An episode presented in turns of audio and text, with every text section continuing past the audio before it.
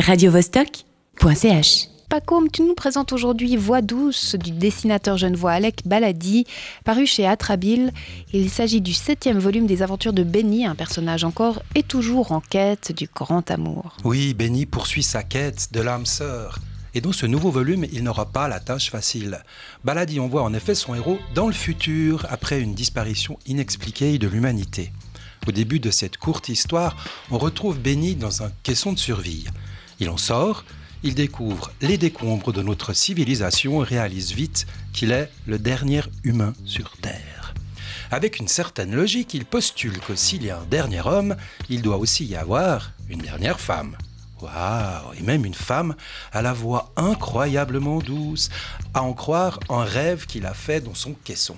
Une longue quête commence alors.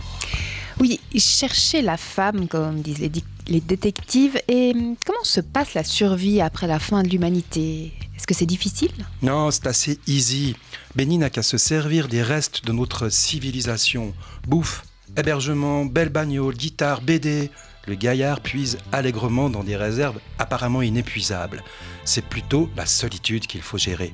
Car le temps passe, les recherches se succèdent et pas de traces de Mademoiselle Voix douce. On s'impatiente un peu et Benny avec nous.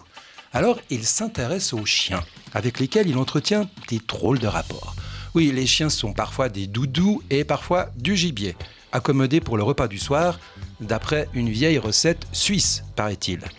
Mais passons. Benny se construit aussi un public de clones de lui-même devant lequel il tient des congrès. C'est pas mal. Mais rien à faire, il est toujours amoureux et esselé.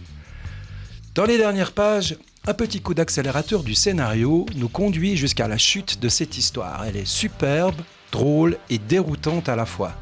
Et euh, bonne chance à Benny pour la suite. Hein. Bon, Il est philosophe et semble se remettre de tout.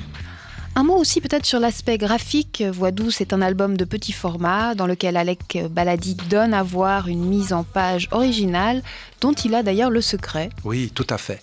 Alors voilà le principe. Les cases ne remplissent pas l'ensemble de la page, de la page et elles laissent beaucoup d'espace blanc. La disposition des cases dans la planche et la taille des cases varient beaucoup aussi d'une page à l'autre.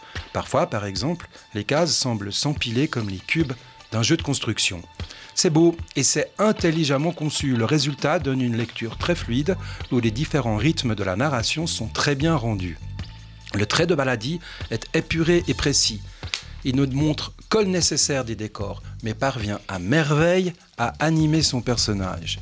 Le visage de Benny, pourtant minimaliste au possible, exprime une incroyable diversité d'émotions.